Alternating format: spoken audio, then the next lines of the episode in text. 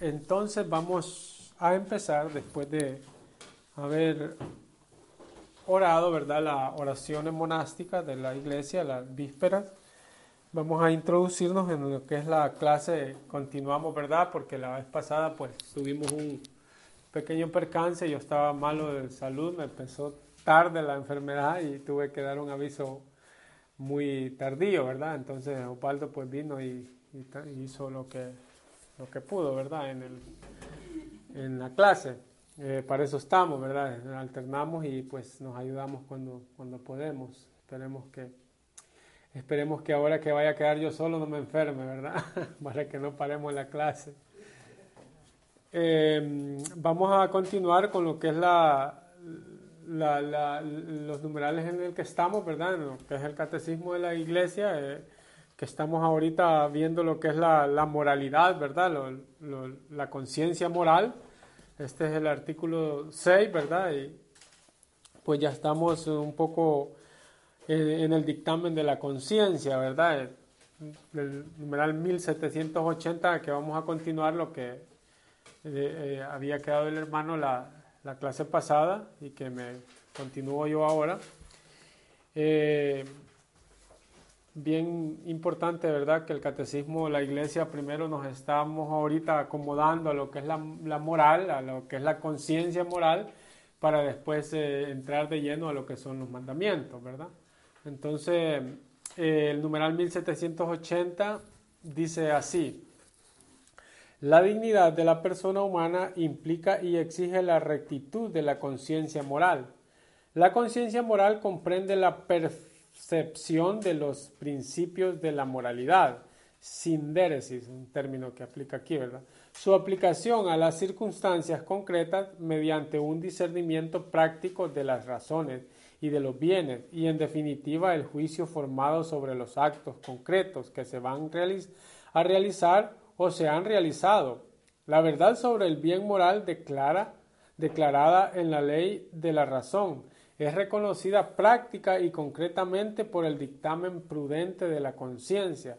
Se llama prudente al hombre que elige conforme, al, conforme a este dictamen o juicio, ¿verdad? se llama prudente al hombre que elige conforme a ese dictamen o juicio, ¿verdad? La dignidad de la persona humana exige ya por el hecho de ser imagen y semejanza de Dios, ya, ya, ya por eso eh, ya eh, tenemos la dignidad, ¿verdad?, de ser persona. Tenemos que vivir conforme a, la recta conciencia. No podemos buscar otros títulos y valores humanos que vayan en contra de su conciencia, ¿verdad? Este, o en ocasiones aparentar lo que no somos, ¿verdad? Porque usted, me gusta el ejemplo que pone José Ignacio Munía, que lo, ¿Se acuerdan ustedes cuando los fariseos eh, decían y, ponían un título ellos por encima de todos los demás? Decían, nosotros somos hijos de Abraham, decían ellos en el Evangelio, ¿verdad? Y Jesús también los recrimina y les dice, también de estas piedras Dios puede sacar hijos de Abraham, o sea, que no se gloríen con lo que, con lo que aparentan ser, también de estas piedras Dios puede sacar hijos de Abraham, o sea, no no creernos más por lo que somos, por lo que en, lo que, en, el puesto que estamos, más que por lo que valemos, ¿verdad? Por la conciencia que tenemos, por, por la imagen, que ya somos imagen de Dios. Todos somos iguales ante Dios, no un puesto no me hace más que el otro y, no me hace gobernar más que el otro estando yo en un puesto, ¿verdad? ¿Me entienden? No me hace más que el otro tener un puesto más elevado que el otro y que el otro sea mi, mi mandadero, no, soy igual, somos imagen de Dios y desde ya pues ya en eso nos asemejamos a Dios, tenemos esa dignidad de ser personas, ¿verdad? Y, esto es lo que está, eh, es prudente el hombre, dice que elige conforme a ese dictamen o juicio, ¿verdad? A la dignidad de la persona humana. Él exige ser iguales a todos, ¿verdad? No estar por encima de nadie, de los demás. Entonces, ¿qué actos comprende la conciencia moral? Tres puntos, ¿verdad? Tiene que ser tiene que ser receptora. Aquí vamos a ver tres puntos que, que enumera este, este, este número. Tiene que ser receptora, tiene que ser una conciencia oyente, receptiva, ¿verdad? Escucha, Israel, el Señor es el Señor es tu Dios, ¿verdad? No tendrás otros dioses. Escucha, primero es escuchar, ¿verdad? Escucha, cuando da el mandamiento primero, nosotros, yo pregunto, capítulo 6 de Deuteronomio siempre, ¿cuál es el primer mandamiento? El primer mandamiento es amarás al Señor tu Dios con todo tu corazón, con todas tus fuerzas, con toda tu alma, ¿verdad? Shema Israel, Adonai Elohenu, Adonai Eja. Entonces, pero antes de este, de este empezar esa frase, primero el Señor dice, escucha, escucha Israel, ¿verdad? O sea, pongan atención, escuchen primero, ¿verdad? Para poder seguir ese mandamiento hay que escuchar primero, ¿verdad? Escuchar a Dios.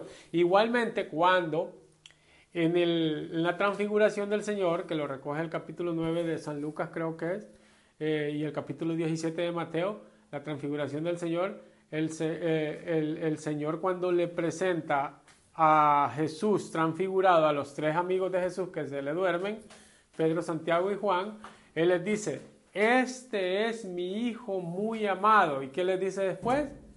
Escúchenlo, escuchar, ¿verdad? El, discípulo, el cristiano tiene que escuchar, o sea que la conciencia tiene que primero llenarse.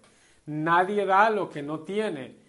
Primero tenemos, y eso lo vamos a rematar con el 1785, lo que nosotros, eh, estar este, el numeral que viene, al final. Nosotros tenemos que escuchar primero, tenemos que llenarnos para que después podamos dar, porque si no formamos la conciencia en este sentido, de, ser primero receptores, de ser primero eh, oyentes, entonces no vamos a poder dar nada, ¿verdad? Tenemos que dejarnos empapar de esos principios, ¿verdad? Para poder dar de todo eso bueno que, vamos recibiendo, ¿verdad?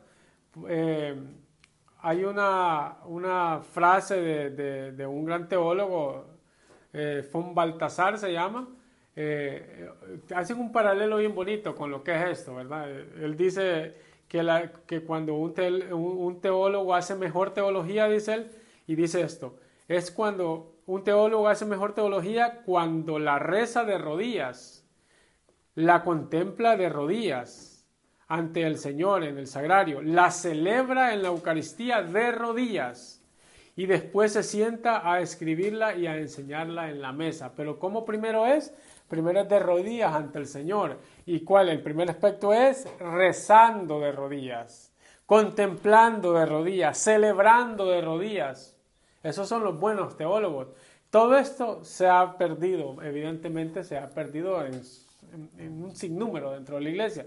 Gracias a Dios que tenemos a Benedicto XVI que nos ha venido a dar luz en esto. Este gran, este gran Papa eh, eh, ha venido a, a, darnos clases de lo que es la teología de, la, de, rodillas, ¿verdad? Y la, y la, teología sentada, le llaman teología de rodillas y teología sentada. Hay muchos teólogos sentados, ¿verdad? Todos vienen a sentar y a enseñar sin primero empaparse, ¿verdad? de, de del Señor, sin primero dar, ¿verdad? Sin primero escuchar, se ponen a dar, ¿verdad? Primero es ser receptivos.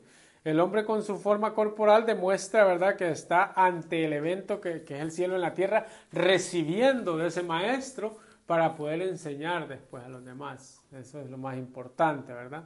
Eh, siempre tener tiempo para formarnos, siempre tener tiempo para venir y también poner atención a lo, a lo que los valores morales, ¿verdad? Para que después podamos inculcar a los que queremos inculcar esto nosotros mismos. Porque primero es que tenemos que aprender estos valores morales, tenemos que educar la conciencia para poder dar un buen consejo. Un ciego no puede guiar a otro ciego, ¿verdad?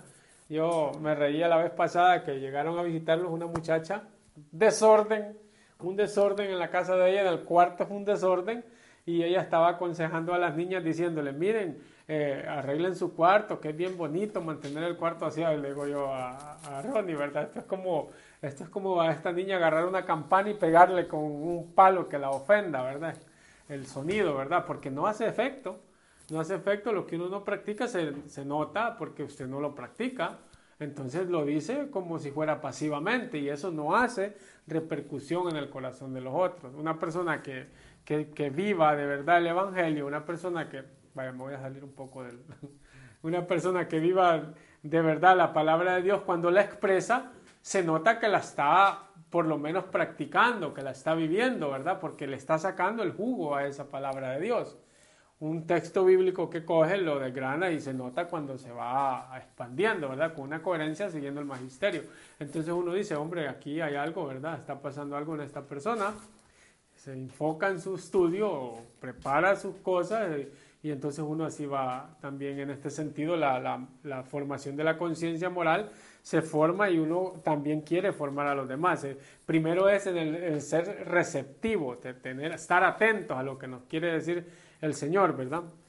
En segundo lugar, la aplicación de esos principios, las circunstancias concretas mediante un discernimiento que tengo que aplicar estos principios. Miren este segundo punto, ¿verdad? En segundo lugar es la aplicación de esos principios, las circunstancias concretas mediante el discernimiento que tengo que aplicar estos principios. ¿Cómo los aplico? Primero es escuchar, ¿verdad?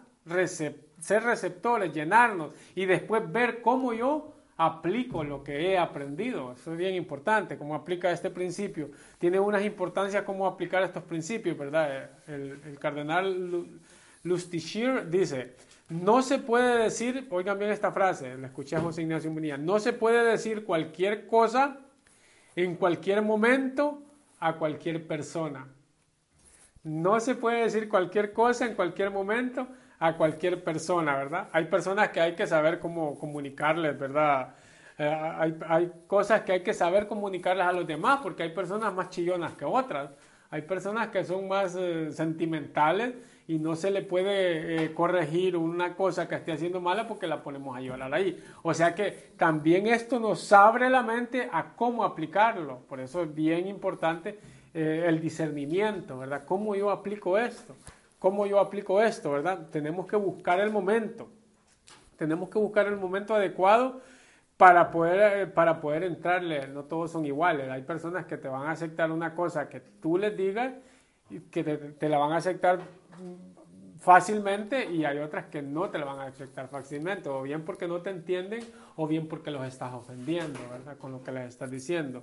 Entonces, no se puede decir cualquier cosa en cualquier momento a cualquier persona. Ser primero receptivos y después saber aplicar estos principios, saber cómo decirlos, saber cómo llevarlos, saber cómo aconsejar a los demás. El tercero es el juicio sobre los actos concretos. El juicio sobre los actos concretos. Miren, tenemos que aplicar esto en esta circunstancia, de esta manera y de este modo. Este es, el hombre prudente es el que sabe hacer buen juicio sobre estos actos concretos. Alguien que sabe discernir, alguien que sabe cómo, alguien que escucha, que sabe cómo aplicarlos y que sabe hacer un juicio de esos actos, ¿verdad? En las circunstancias que lo aplica. Por eso es muy importante pedir el don del Espíritu Santo, el don de consejo, ¿verdad? Tenemos que pedir el don del Espíritu Santo. Cuando hablamos de juicio de conciencia, también estamos eh, tratando en el ámbito espiritual. Y, es por eso que tenemos que pedir el don de consejo, siempre para poder aplicarlo. Para no poder herirlo y para saber en qué momento el Espíritu Santo te va guiando, pero con una conciencia bien formada, con una conciencia que ha escuchado, con una conciencia que sabe cómo decirlo y con una conciencia que sabe hacer juicio, eh, de qué manera lo vas a decir. Por eso es muy necesario, uno de los dones que da el Espíritu Santo es el don de consejo, ¿verdad? Saber aconsejar de qué manera tú lo vas a decir. El don de consejo es algo, algo lindísimo, ¿verdad? Este, por ejemplo, Santa Catalina de Siena. Santa Catalina de Siena, ella no estudió, ella no tiene ningún doctorado y una vez eh, leí una, una, anécdota en el libro de Constantino Niglorian, Niglorianza, se llama el actor, eh, que Teresa, eh, Catalina de, de, Siena escuchó a este gran teólogo que una monja seglar estaba, llegaban obispos donde ella a que los aconsejara y este teólogo dijo, yo voy a ir a interpelar a esta monja que, que está haciendo mentira, pues está haciendo algo que no le corresponde. Y, él llegó en intenciones de desarmarla a ella, una, una, monjita inculta, que no sabía ni, ni leer ni nada. Y cuando llegó, ella no estaba, y dice la historia que cuenta ahí, que pasaron al teólogo a la casa y ella salió y cuando entró, eh, descalza, era un poquito fea, según dice en la biografía de Catalina de Siena, ojos grandes y un poco bajita, así como la pintan, ¿verdad? Siglo XIII. Entonces, cuando llegó, había una silla nomás en el lugar donde estaban. El, el, teólogo estaba parado, ella solo llegó, jaló la silla y se la puso a él y ella se sentó en el suelo. Desde ahí comenzó la clase para este teólogo y comenzó eh, él a preguntar eh, cuestiones teológicas elevadas, ¿verdad? Pero ella tenía el don de consejo, ¿verdad?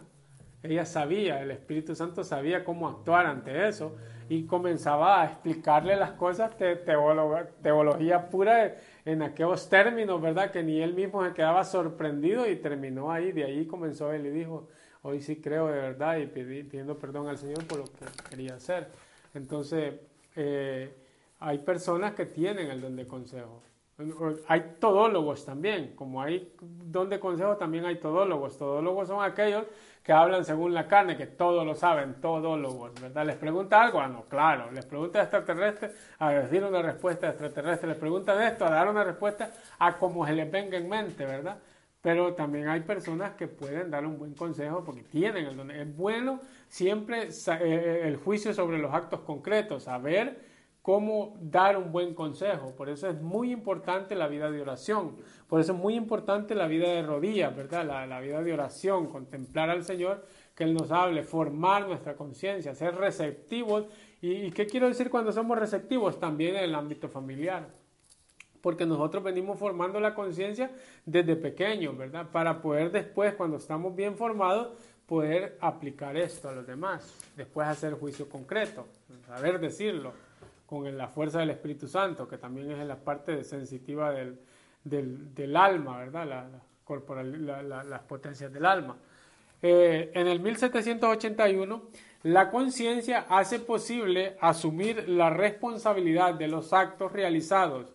Si el hombre comete el mal, el justo juicio de la conciencia puede ser en él el testigo de la verdad universal, del bien, al mismo tiempo que de la malicia de su elección concreta. El veredicto del dictamen de conciencia constituye una garantía de esperanza y de misericordia. Al hacer patente la falta cometida, recuerda el perdón que se ha de pedir, el bien que ha de practicar todavía y la virtud que se ha de cultivar sin cesar con la gracia de Dios. Esto es tremendo, Cada vez que que, hay una decisión de conciencia, hay también una responsabilidad que tenemos que cumplir.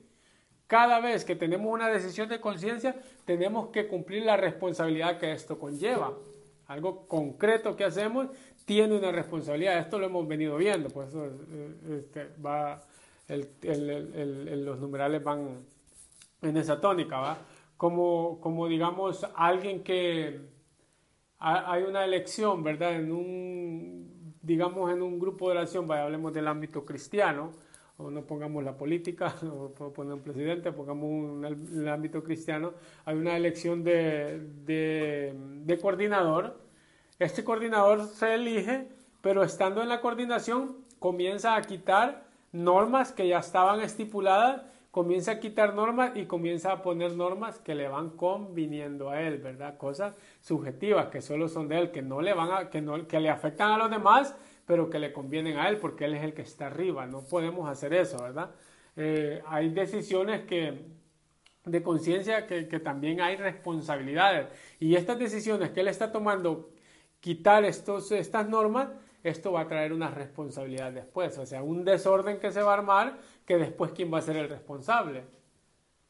Va a ser el que las está quitando, pero se hace responsable del ser humano. El ser humano siempre busca a quien culpar, ¿verdad? Y lo vimos la vez pasada que estábamos viendo de lo que es, entrando a lo que es la, la libertad de conciencia en el 1730, ¿verdad? Cuando eh, Adán peca, ¿verdad? Y Eva pecan, Dios pregunta y nadie contesta, ¿verdad? Y ante el silencio Dios tiene que dictar este, eh, el castigo, ¿verdad? Igual a Caín así sucesivamente. Entonces siempre hacemos un acto concreto, pero no somos, no somos responsables, como dice Víctor Frank, que al este de Estados Unidos tenemos la Estatua de la Libertad, al oeste tendríamos que tener la Estatua de la Responsabilidad, ¿verdad?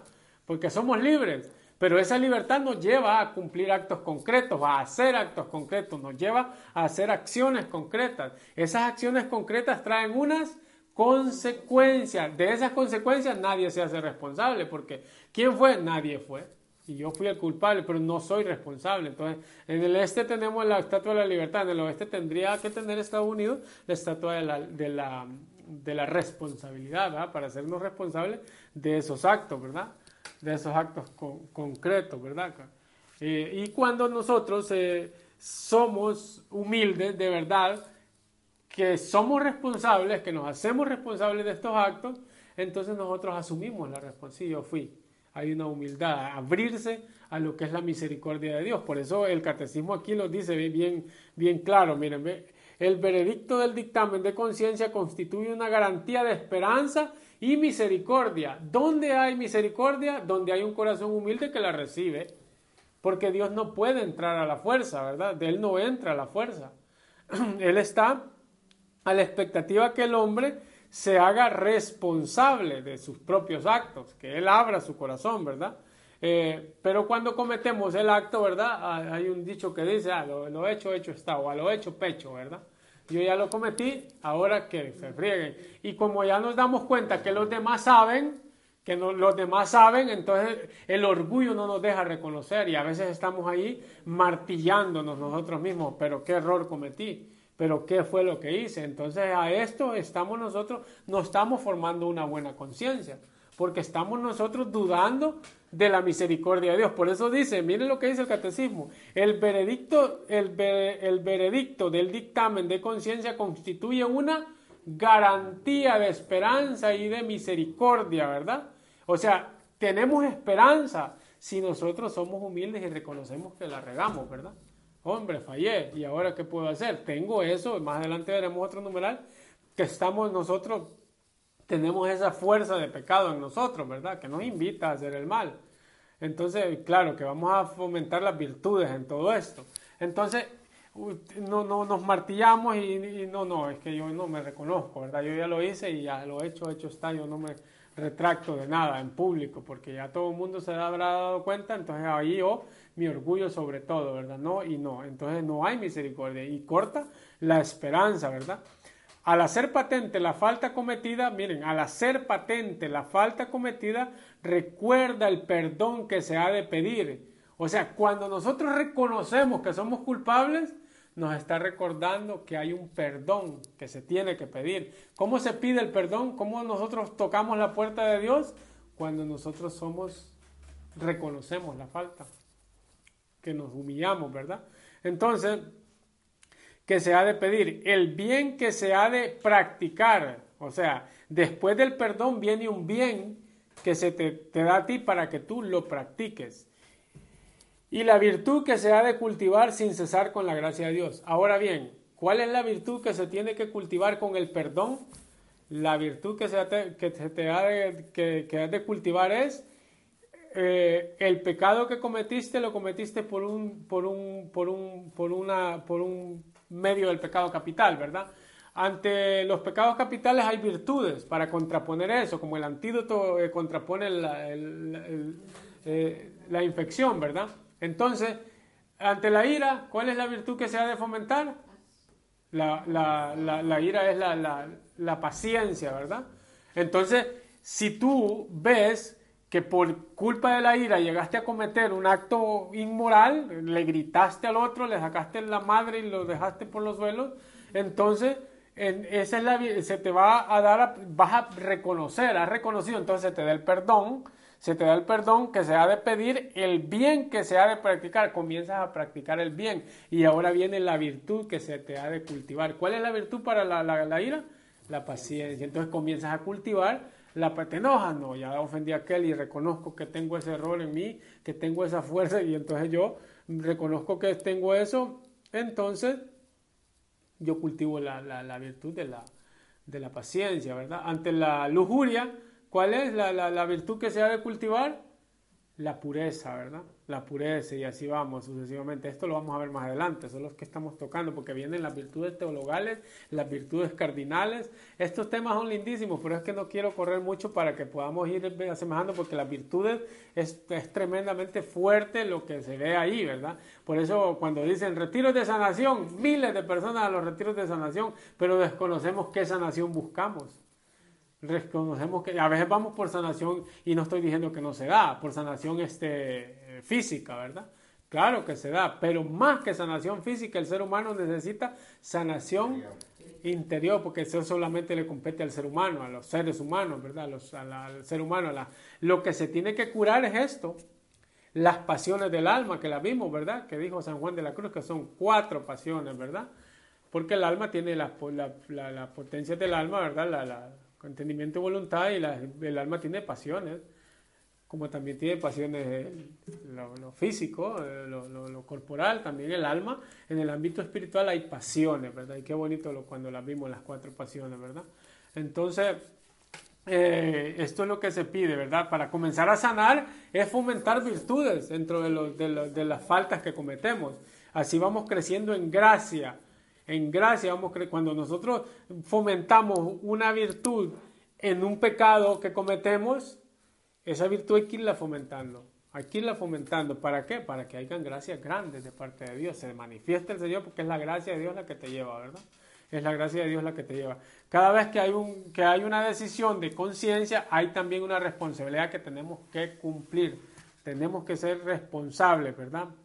Por ejemplo, eh, una persona que no, que no se deje corregir ese error que, que, ha cometido, entonces es una persona que no se deja perdonar por Dios. No se deja perdonar por miedo, porque piensa que el Señor no lo va a perdonar, una mente lapsa ahí, ¿verdad? Que estamos ahí echando un pulso con Dios. Y San Agustín tiene una frase bien bonita que dice, eh, no hay eh, santo sin pasado, ni pecador sin un futuro, ¿verdad?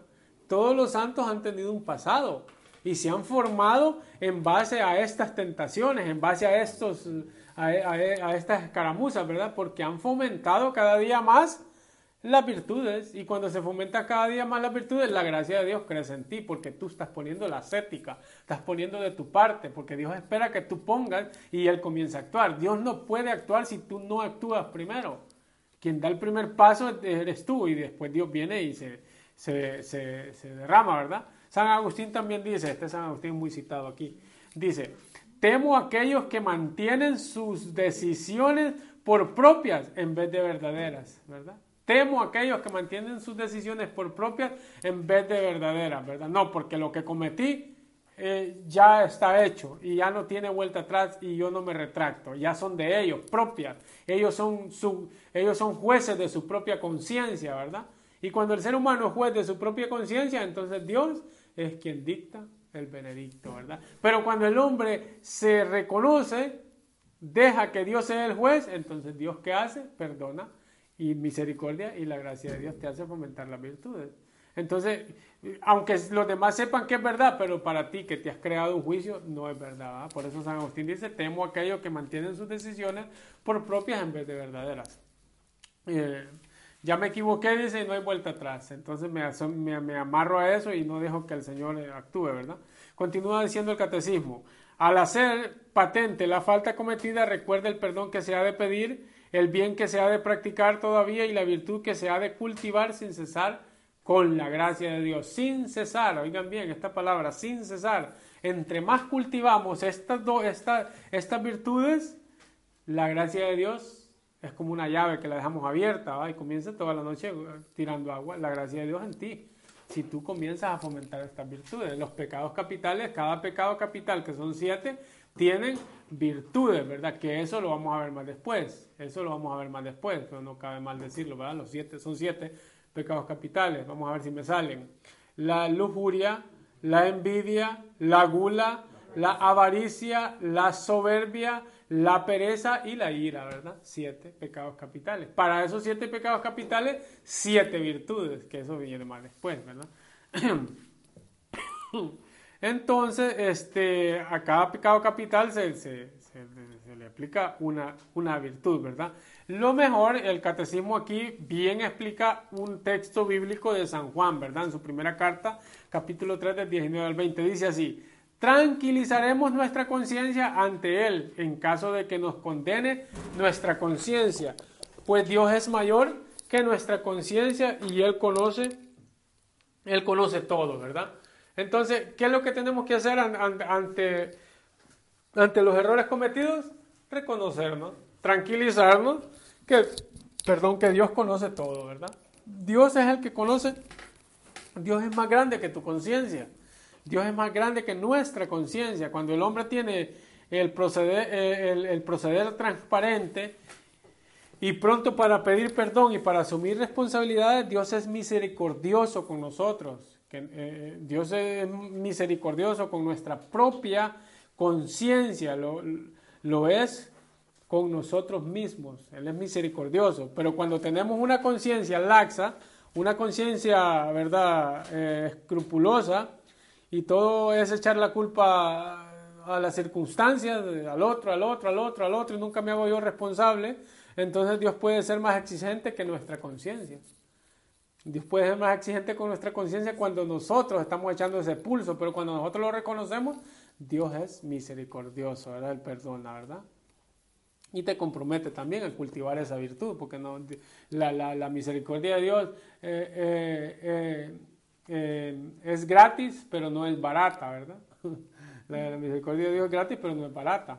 También él, te tienes que tú fomentar esa virtud. Si, si tú pecaste, si tú metiste la pata y tú hiciste un pecado capital, ya sea de lujuria, ya sea de ira, ya sea de pereza, ya sea de lo que sea, entonces Dios, Dios te da el perdón si tú te eres eh, humilde. Ahora, Dios te da el perdón, ahora viene de ti practicar la virtud que contrapone este error, Porque si harto de pasión cerca de fulana y cada vez busco más esa tentación para estar ahí ardiendo, entonces ¿quién está quemando? Es el que está buscando la tentación, ¿verdad? La tentación no es pecado, eso no es pecado, la tentación no es pecado, lo que es pecado es ceder a la tentación, ¿verdad? Es como el, chiste aquel que vive en el bus, ¿verdad? Se le sienta una modelo lindísima a su izquierda y una gordita a la derecha, media ahí. Entonces, cuando el bus canteaba a la izquierda, decía, Señor, eh, eh, eh, cuando volteaba a donde estaba la gordita, el Señor dice, pártame de esta tentación, quítame esto, ¿verdad? Oraba cuando pasaba a la izquierda, que estaba la gordita. Pero cuando el bus se canteaba a la derecha, donde estaba la modelo, decía, Señor, que se haga tu voluntad, y se abría la vuelta. Entonces, entonces hay que tener mucho cuidado con eso, ¿verdad? Hay, hay que saber también amarrarse uno. Si uno sabe su punto débil, San Pablo habla de eso. Yo conozco mi cuerpo y lo someto, dice él, ¿verdad? porque no me creo salvo todavía. Entonces hay que tener mucho cuidado con eso, ¿verdad? La, misericordia de Dios es gratis, pero no es barata. Hay que tener también parte. Bueno, ser cristiano, ser cristiano, como dicen, ¿verdad? No es fácil. Eh, estamos nosotros este, en una batalla, ¿verdad? Si te has decidido servir al Señor, pues prepárate para la prueba, porque vas a tener, vas a tener en cantidades, ¿verdad? Eh, Eh, como San Agustín también tiene otra frase que dice, acusaré y Dios te, acúsate tú mismo y Dios te excusará. No te acuses tú, porque entonces Dios te acusará. ¿Ven? Uno no puede estar ese, eh, queriendo escabullar con lo que ha cometido, culpando a los demás, porque entonces ¿quién es el que lo acusa a uno? Dios lo acusa a uno, ¿verdad? Pero si uno, si uno se está excusando y se está excusando y se está excusando, entonces Dios es el que lo acusa a uno. Pero si uno se excusa, y si uno se, es más humilde, entonces Dios lo excusará. Dios lo excusa a uno, ¿verdad? Acúsate tú, dice, que Dios te excusará. No te excuses tú, porque si no Dios te acusará, ¿verdad? Un trabalengua ahí más, ¿verdad? Aquí uno tiene que ser humilde, ¿verdad? no podemos ser eh, nosotros mismos abogados defensores, porque si no Dios será nuestro acusador, ¿verdad? Esto es una llamada a la humildad, nosotros, eh, nosotros, estar prestos a justificarnos, ¿verdad? Pero Dios está más allá de nuestra conciencia, Él está más allá de nuestra conciencia. Tranquilizaremos nuestra conciencia ante Él, dice el texto bíblico, ¿verdad? Él en caso, ante Él, en caso de que nos condene nuestra conciencia, pues Dios es mayor que nuestra conciencia y conoce todo, ¿verdad? Tú, Señor, lo conoces todo, dijo Pedro, ¿verdad? Entonces ahí está la, la, el, ese es el, el, el, chiste de todo esto, ¿verdad? Saber acusarnos nosotros mismos saber acusarnos nosotros mismos, no ser jueces de nuestra propia conciencia, de estar culpando a otros y culpando a otros y no ser responsables de nuestros actos, ¿verdad? Porque si no Dios es tu juez, pero si tú te acusas, entonces Dios te excusa. Pero si tú, tú excusas, entonces Dios te acusa. 1782. Eh, el hombre tiene el derecho de actuar en conciencia y en libertad a fin de tomar personalmente las decisiones morales. No debe ser obligado a actuar contra su conciencia, ni se le debe impedir que actúe según su conciencia, sobre todo en la materia religiosa. Esto en numeral casi ya lo habíamos visto, ¿se acuerdan? 1742, algo así, ¿verdad? Habíamos visto la libertad de, conciencia, de religiosidad, ¿verdad? En materia religiosa. Entonces, el hombre tiene que actuar libremente, no debe ser obligado, sobre todo en materia de fe, ¿verdad? El hombre debe de actuar voluntariamente, dar el primer paso. 3.20 de Apocalipsis dice, ve que estoy a la puerta y toco, abre si quieres. Dios toca y nosotros si queremos abrimos. No se puede obligar a nadie. Se tiene que, el Evangelio se expone no se impone, ¿verdad? La iglesia es lo que hace, el Evangelio lo, expone, no lo impone, ¿verdad? Cuando, el hijo pródigo eh, le pide al padre su herencia, el padre no se puso al brinco, ¿verdad? El padre no le dijo, no, que, que, acaso tú has trabajado, a ti no, te, no, no has trabajado nada, yo no te puedo dar nada y además no me he muerto, ¿qué te voy a dar? ¿Qué hace el padre? Se la da, ¿verdad? Le da la libertad de que se vaya a despifarrar el dinero y se lo da todo y aquel evidentemente libremente se va, ese ser humano que busca su propia perdición libre o busca su propia salvación libremente. Quien te creó sin ti, también San Agustín tiene esa frase, quien te creó sin ti no puedes, no te salvará sin ti, ¿verdad? Es una libertad, Deuteronomio que tiene eh, una cita 30-15 creo que es, también Sirasi de 15, dice que eh, he puesto frente a ti vida, muerte. He puesto frente a ti fuego, agua. Escoge lo que quieras y tú escoges, ¿verdad? Una conciencia bien formada, un hombre eh, tiene el derecho de actuar en conciencia y libertad a fin de tomar personalmente las decisiones morales, las toma el hombre con libertad. Nadie dice que nadie puede decir que no, que no eh, puede tomar una decisión sin conocerla, ¿verdad? Y ya vimos cuando se le imputa la culpa porque no, por ignorancia o es culpable cuando conoce, ¿verdad? Pero aquí un hombre que toma una decisión libremente tiene una consecuencia y ese tiene que ser responsable. Pero no se impone a nadie, ¿verdad? Cada quien es libre, libre de, de coger lo que quiera coger, ¿verdad? El hijo pródigo se va de la casa libremente, se come todo y, y, pues eh, Dios nos deja que nos demos aire, ¿verdad? Por rato, ¿verdad? Bueno, que se dé su vuelta el hijo pródigo por donde quiera irse, que... Eh, Dios después lo espera, siempre lo espera, siempre y cuando Él tenga un corazón abierto a lo, que, a lo malo que ha hecho, ¿verdad? Eh, nadie, nadie ama la fuerza, tiene que ser una voluntad, ¿verdad? A Jesús también le dicen, mira que, que el, eh, el, árbol que no da fruto, ¿verdad? Tranquilo, dice Jesús. Jesús contesta, déjalo, déjalo otro año más. También a Jesús le van y le dicen, mira, la cizaña está creciendo con la parábola, ¿verdad? Es necesario que crezca con el trigo, la cizaña, ¿verdad? Para que así sepan aprender, ¿verdad? Entonces, déjalo otro año más, dice Jesús. El árbol que no da fruto, otro añito más, tranquilo, que ya va a llegar el tiempo de aquel que esté eh, tomando decisiones equívocas, que hay un tiempo para todo, ¿verdad? O me dicen que no. Aquí ustedes, yo creo que no. Aquí no hay nadie que nació inmaculado. Aquí ya vemos buenos desgraciados, como, como, como dicen así, ¿va? Que buscamos la misericordia de Dios. Entonces, no es, no, no, no, miren, no es que respetemos el error, no, respetamos a la persona que está eligiendo el pecado. No es que respete el error, no, respetamos a la persona. Como dice, Dios ama al pecador, más odia el pecado, ¿verdad? Nosotros también, eh, eh, no es que respetemos el error, respetamos a la persona que está eligiendo el pecado, que queremos corregir a alguien, que queremos traer a mi hermano que es el que más quiero que venga a la iglesia, a la fuerza lo quiero traer. Y no, lo que tendríamos que hacer es orar porque se le quite esa nube que tiene en los ojos y que él pueda venir, pero a veces lo cortamos de nuestras amistades, ¿verdad? Fuera, porque no quiere ir a la iglesia conmigo, a la fuerza lo quiero traer, entonces no, hay que tener paciencia, ¿verdad? Hay que tener paciencia. Entonces confiamos en que tengan un proceso de moderación hasta que llegue el momento de la verdad. Otro encabezado que nos muestra aquí, ¿verdad? La formación de la conciencia. Estos numerales son, son, tres numerales, creo yo.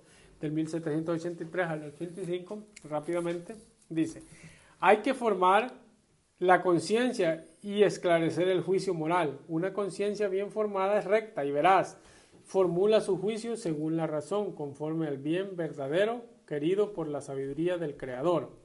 La educación de la conciencia es indispensable a seres humanos. Oigan bien, esto es bien importante. Sometidos a influencias negativas. Oigan bien. Y tentados por el pecado a preferir su propio juicio y rechazar las enseñanzas autorizadas. Bien importante. La educación de la conciencia es indispensable. A veces escuchamos pláticas como, como, esta. Yo a mi, ¿verdad? a mi hijo o, a alguna persona que queramos, yo la dejo que, que, que, decida él por su propia cuenta, ¿verdad? Cuando a, que dejo a que él decida cuando él quiera lo que quiera, ¿verdad? Eso ya estamos haciendo nosotros una malformación de la conciencia de los pequeños de, temprana edad, ¿verdad? Desde temprana edad, ya, ya nosotros estamos dejando que decida por sí mismo y pues hay decisiones que nosotros tenemos que, ¿qué decía el primer punto? Primero escuchar, saber aplicarlas, a quién aplicarlas, en el momento cómo aplicarlas y la otra es hacer juicio de esos actos concretos, de cómo el, don del Espíritu Santo para aplicarlos, ¿verdad? Porque si no formamos la conciencia, entonces la deforman, ¿verdad? Porque si no la formamos en casa, entonces se deforma afuera. La conciencia no, no es un tipo de juego, ¿verdad? Que hago, que quiero. Solo cuando me conviene una conciencia subjetiva, solo acomodarla para mi lado, solo para donde yo me conviene y después lo que, lo que no me conviene, entonces lo quito, ¿verdad? No tiene que asumir juicio según la razón, sino la apetencia, ni la conveniencia, no lo que digan los demás. Es según la razón y conforme al bien querido por el Creador. Todo tiene que ir conforme a la ley divina, a Dios, ¿verdad? Tiene que tener una coherencia con el Creador, ¿verdad? No puede haber un conflicto entre la razón y lo que me diga el Creador. No, puede, no podemos estar ahí echando como un pulso. No existe doble verdad. no puede haber algo que, sea verdad y a la vez que sea verdadero, ¿verdad? No, puede, no existe nada de eso. Es una sola cosa, o es eso, o no es una sola decisión, ¿verdad? no existe el concepto de doble verdad. ¿Verdad? Porque el creador de la ley natural se ha revelado. El mismo creador que, nos, que da la ley natural, también él se revela. Entonces ahí nosotros, Dios en su revelación no puede actuar contrario a lo que, a lo que él mismo ha creado, ¿verdad? La conciencia tiene que estar inclinada según el bien verdadero dado por el creador, ¿verdad? Dado por el creador. Eh, y, otra afirmación que hace el catecismo aquí es que dice, nosotros dice, estamos influidos por el pecado.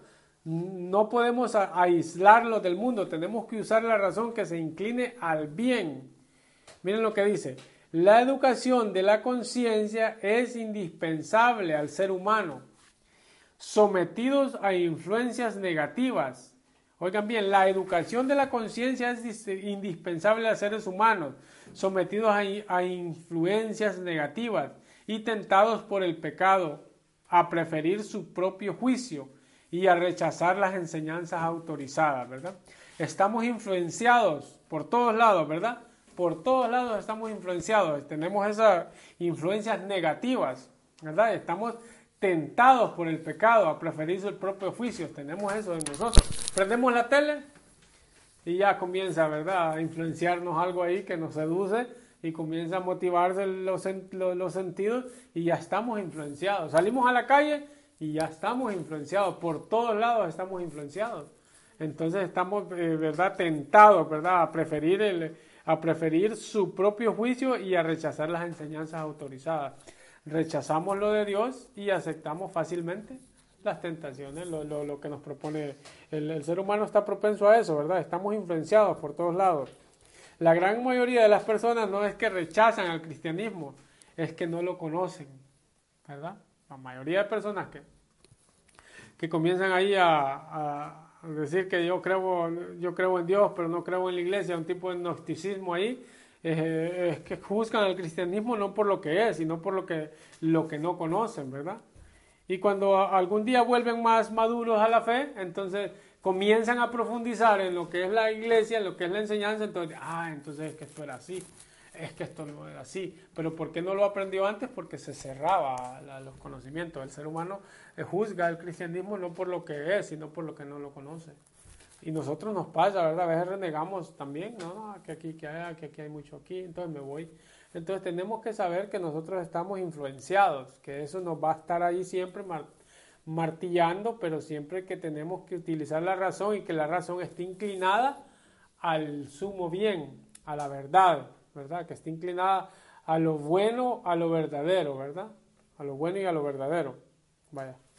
Entonces, eh, cuando ya nosotros nos vamos por ignorancia, pero después tenemos un buen golpe en la vida y comenzamos a profundizar en lo que hemos abandonado, en lo que no conocíamos, entonces comenzamos a decir, ah, esto es por, por esto, por lo otro, por, por esto es que la iglesia enseña esto, y comenzamos a aceptarla, ya que ahí no, no, no, nos va cayendo el 20, ¿verdad?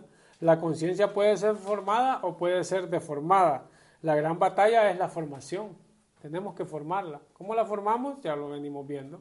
Se, practicando no lo bueno, sino lo, lo, lo no lo, lo, como dijo San Juan de la Cruz en su oración, eh, no lo que me da satisfacción, sino lo que me da insatisfacción, ¿verdad? Vamos formando, vamos renegando de aquello que nos causa placer y vamos sometiéndonos a la voluntad de Dios. Y aquí está la iglesia, ¿verdad? Proponiendo el servicio de los padres que tienen ese derecho y deber para que ellos eduquen la conciencia de sus hijos, que vayan educando la conciencia de sus hijos. 1784. La educación de la conciencia es una tarea de toda la vida desde los primeros años despierta al niño al, conocimiento y a la práctica de la ley interior reconocida por la conciencia moral. Una educación prudente enseña la virtud, preserva o sana del miedo, del egoísmo y del orgullo de los insanos sentimientos, de culpabilidad y de los movimientos de complacencia nacidos de la debilidad y de las faltas humanas. La educación de la conciencia garantiza la libertad y engendra la paz del corazón. Miren qué linda esta frase. La educación de la conciencia garantiza la libertad y engendra la paz del corazón. La educación de la conciencia garantiza la libertad y engendra la paz del corazón. Yo creo que si nosotros hablamos de sanación interior, tendría que ser esto. Tendríamos que enfocar en esto, tendríamos que enfocar. ¿Para qué? Para que tengamos paz y seamos libres en el corazón. Un corazón libre, un corazón en paz es aquel, aquel único corazón que puede ver la gracia de Dios en la vida, que puede ser libre. Libre es aquel corazón ensanchado en Dios. Libre es la respuesta que dio María, ¿verdad? Que dijo sí, libremente. No hay una respuesta en toda la Sagrada Escritura más libre que la que tomó María, ¿verdad? Libremente, ¿verdad? Y aquí el catecismo insiste en la educación de la conciencia que no es puntual, ¿verdad? La educación de la conciencia no es puntual. Sería muy erróneo que alguien dijera, yo ya estoy formado y nada, eh, nada, nadie me puede decir nada, ¿verdad? Porque ya totalmente ya sé todo, ¿verdad? Eh, esto pues eh, aquí tiene que ser una contraposición a una conciencia mal formada. En vez de ser una conciencia formada, este es un claro diagnóstico a una conciencia mal formada, alguien que diga que lo sabe todo. Alguien que, por eso dice, la educación de la conciencia es una tarea de toda la vida. No se puede decir que se sabe todo, que se conoce todo, porque eh, eh, el, mismo San Agustín, el mismo San Agustín decía, lo único que sé es que en cuanto más sé, más ignoro. ¿Entiendes, verdad? Lo único que es que uno entre más va conociendo, uno entre más va conociendo, más tiene que darse cuenta cuánto le falta para formarse. Una conciencia bien formada es alguien que cuando más se mete, más se siente eh, ignorante. Por ejemplo, yo me pasa, yo no sé, no sé, tal vez a mí me pasa, no sé si le pasa a alguien de ustedes. Yo comienzo, y, yo con una lectura que hago de, San, por ejemplo, de San Agustín, y comienzo San Agustín con este texto bíblico en los sermones y, en los que son los, em, los sermones de San Agustín, ¿verdad? Meditando los evangelios, ya se me viene algo nuevo a la mente, digo yo, qué lindísimo, ya con esto ya sé bastante. Pero me choco con San Irineo de León en el Adversus Ceres con otro texto que es por allá por las nubes y digo yo, qué barbaridad, me siento como nuevo otra vez, digo, a volver a empezar otra vez con esto. Entonces eso sería uno que quiere seguir, toda la vida nosotros aprendemos algo nuevo. No porque ya, ya no, yo ya soy servidor, ahora ya servidor de aquí no me mueve nadie, ya sé más que todos. Y ese servidor un día se topa con una tremenda clase y dice que queda como embarrado en el suelo, va a empezar otra vez de nuevo.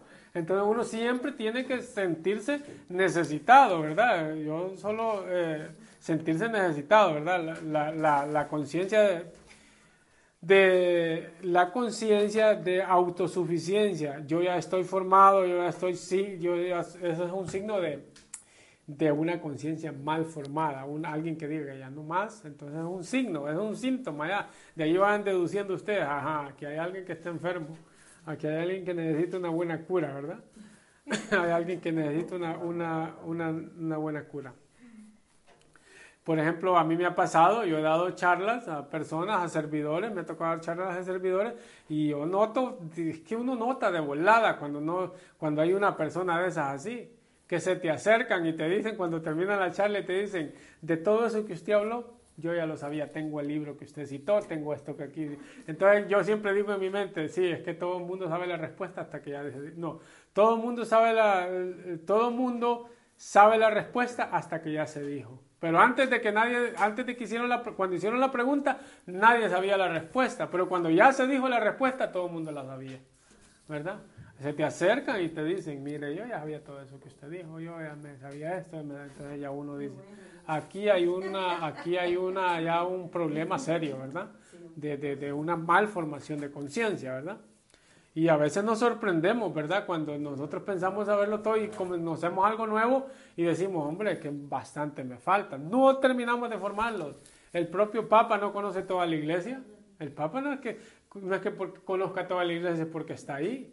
El Papa desconoce mucho de la iglesia, pero él está en una constante formación. Todos los días que nos levantamos conocemos algo nuevo. Esto es lo, más, esto es lo, bonito. Me gusta el diario de, de Sor Faustina Kowalska, ¿verdad? Cada vez que ella se acostaba en la noche, ella dice que ponía en lo que había fallado, ¿verdad? Un examen de conciencia y que el siguiente día iba a tratar de corregir eso y así se iba corrigiendo. Un alma que quería corregirse. Entonces, eh, siempre tratar de decir, yo no lo sé todo, pararse frente al espejo y decir, yo soy Marcos tú eres Dios. Yo no sé nada, tú lo sabes todo. Yo soy poco, tú eres más. Y así nos vamos formando, siempre que nos levantemos en la mañana, pararnos frente al espejo y decirnos, yo soy un ser humano, tú me creaste, tú eres Dios, yo soy esto. Y siempre ponernos abajo, ¿vieron, verdad? Eh, qué bonito lo que dice San Juan de la Cruz en esa, moderar las pasiones, para purificarlas. Entonces, es bien bonito, ¿verdad? Ir formándose uno y no, sentirse nunca, eh, nunca completo, ¿verdad? y, dice también el catecismo que la batalla moral empieza desde los primeros años. Qué bonito es cuando, cuando los niños, ¿verdad? Desde su primera comunión, unos meses antes, se confiesan, ¿verdad?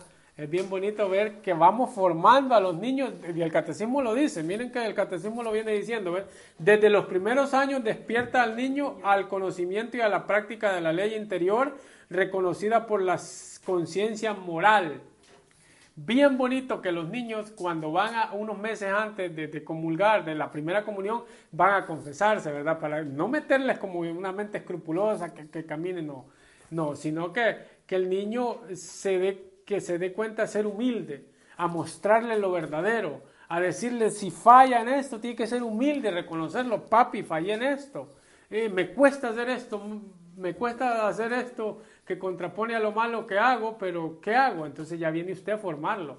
Mire, siempre diga la verdad, siempre cuando cometa algo diga la verdad, porque alguien quiebra un plato y lo esconde y no dice que lo quebró, viene otro niño, quiebra 10 platos y dice que quebró 10 platos, ¿cuál falta es más grande? ¿El que quebró una y no lo dijo, el que quebró 10 y la dijo? Es más grande el que quebró uno y no lo dijo, porque ahí está escondiendo algo, no está siendo sincero. Entonces es bien, bien bonito formar a los niños desde su pequeñez a ser sinceros, ¿verdad? Y eso es lo más bonito que puede haber, ser sincero y comenzar a, formar la conciencia, a comenzar a formar esa conciencia, ¿verdad? Que, sepamos, eh, es muy importante decir siempre la verdad, es muy importante decir siempre la verdad. La educación de la conciencia preserva de la insana dignidad, nos, nos, lo explica el catecismo aquí, ¿verdad? Y mire lo que dice el catecismo. Dice así, una educación prudente enseña la virtud, preserva o sana del miedo, del egoísmo y del orgullo, de los insanos sentimientos de culpabilidad y de los movimientos de la complacencia, nacidos de la debilidad y de las faltas humanas, ¿verdad? Porque a veces, a veces las enfermedades estas psicosomáticas de que pasamos ahí todos estreñidos con miedo y todo esto, ¿por qué es? Porque no, porque no formamos bien la conciencia, porque eh, hay miedo, hay miedo, ¿verdad? Cuando nosotros fallamos en algo y no reconocemos, hay miedos, hay miedos. Y, a veces una, un daño físico es menor que un daño moral. Por ejemplo, yo pregunto, ¿qué eh, es más? ¿Un dolor de cabeza o un, eh, o un dolor de, de conciencia moral? Un dolor moral. Un dolor moral. Porque un dolor de cabeza, ¿con qué me lo curo? Con una pastilla. Pero un dolor de, un dolor de conciencia, ¿cómo me lo curo? Siendo humilde y reconocer que he fallado, que he metido la pata y decir, hombre, fallé ¿verdad? Y aquí reconozco, entonces ahí dice, no hay miedos. ¿Por qué vienen los miedos? ¿Por qué Judas tenía miedo? Porque sabía la sinvergüenza que estaba haciendo. Por eso lo pintan a Judas, siempre lo pintan como escondido, ¿verdad? Alguien que solo pase detrás de la, en la sombra, escondido, se nota que este tiene problemas, que ha cometido algo para que no salga la verdad a la luz. Por eso tenemos que formar la conciencia para nosotros eh, iluminar por todos lados, para que la verdad salga por todos lados, no tener miedo. Ya cometimos el error, pero nosotros ser sinceros, ser sinceros. Y Dios perdona y te invita a fomentar las virtudes. Aquí vuelve a meter, miren lo que dice, ¿eh? una educación prudente enseña la virtud, preserva a, o sana del miedo, sana del miedo, porque tú estás en lo correcto y tú no tienes miedo a nadie. la verdad no necesita defenderse porque ella se defiende sola, ¿verdad? Creo que San Agustín también de esta frase. Entonces, no necesita defensa. Entonces, eh, e, una educación prudente enseña la virtud, preserva las, eh, del, o sana del miedo, del egoísmo o del orgullo, de los insanos sentimientos de culpabilidad y los movimientos de complacencia nacidos de la debilidad y de las faltas humanas. Eso nos va sanando. La educación de la conciencia garantiza la libertad y engendra la paz del mundo. ¿Cuándo somos libres? Cuando podemos nosotros elegir el bien. Cuando la razón está trabajando según la verdad. ¿Verdad? Cuando sometemos la razón a la verdad. Eh, a la verdad y engendra la paz. ¿Cuál es la paz? La paz que da Dios no es la paz que da el mundo, ¿verdad? Mi paz os dejo, pero no la paz como la paz que da el mundo. Porque la paz para el mundo, ¿qué es? Ausencia de problemas. Aquel que tiene paz es que el que no tiene problemas, ¿verdad? La paz no es ausencia de problemas. La paz es tener esos mismos problemas, pero saltar por en medio de esos problemas. Creo que es en la segunda carta a los Corintios, capítulo 4, versículo 8, si no es al revés, 8, 4, el segundo de Corintios dice, estamos llenos de problemas, dice, pero no estamos desesperados. Estamos hasta la coronilla de, problemas, pero no estamos desesperados, dice San Pablo. Estamos heridos, pero no fuera de combate. Vamos como soldados arrastrados, de arrastra, ¿verdad? Pero no estamos fuera de combate, seguimos luchando, seguimos luchando, ¿verdad? Llenos de errores, de tropezones, pero reconociéndolo, ¿verdad? Porque hombre no es aquel que, que, se, que, se cae, ¿verdad? Hombre es, es aquel que se cae y se levanta en el nombre de Dios, porque es la, virtud que tú vas a fomentar y la gracia de Dios que va a caer sobre ti, te, te vas a levantar, ¿verdad? La, tener paz no es ausencia de problemas, ¿verdad? la, educación de la conciencia garantiza la paz. No hay mejor almohada que la conciencia. No hay mejor almohada que la conciencia, que la conciencia misma. Y Jesús nos da la paz, ¿verdad? No como la del mundo. Porque muchos allá afuera piensan que tener paz es ausencia de problemas. Eso no. Tener paz es saltar por en medio de todos esos problemas, ¿verdad? Engendra la paz y la libertad del corazón, dice el catecismo, ¿verdad? Libres, tenemos libertad, reflejar, destellar, destellos de luz por todas partes. Eso es la verdadera libertad. Último, 1785. En la formación de la conciencia, la palabra de Dios es la luz. Miren acá, cinco aspectos bien importantes. En la formación de la conciencia, la palabra de Dios es la luz de nuestro caminar. Es preciso que la asimilemos en la fe y la oración y la pongamos en práctica. Es preciso también que examinemos nuestra conciencia entendiendo a la cruz del Señor. Estamos asistidos por los dones del Espíritu Santo, ayudados por el testimonio de los consejos de otros y guiados por la enseñanza de, autorizada de la iglesia. Aquí nos dice de verdad, sería un error que la conciencia se pueda formar de una manera autónoma. No, la conciencia no es autónoma, va, va, conociendo el bien de la manera de que se abre a la verdad y nos da eh, y nos da cinco pasos, ¿verdad? La, palabra, el primero es, ¿cuál es? La palabra de Dios. Lámpara es tu palabra para mi camino. Lo primero para formar una buena conciencia es la palabra de Dios. Es lo primero. Es fomentarlo, pero ¿cómo? Eh, en la oración, ¿verdad? En la fe y en la oración. No que cuando yo em, tengo un dolor de cabeza, ah, voy a buscar la palabra de Dios para ver qué texto bíblico me sirve para un dolor de cabeza. No, no buscarla así como fetichismo, no se fomenta, dice, en la oración y en la fe. Agarramos la palabra de Dios, oramos con ella, la meditamos, la rumimos, la practicamos y eso nos va formando la conciencia, ¿verdad?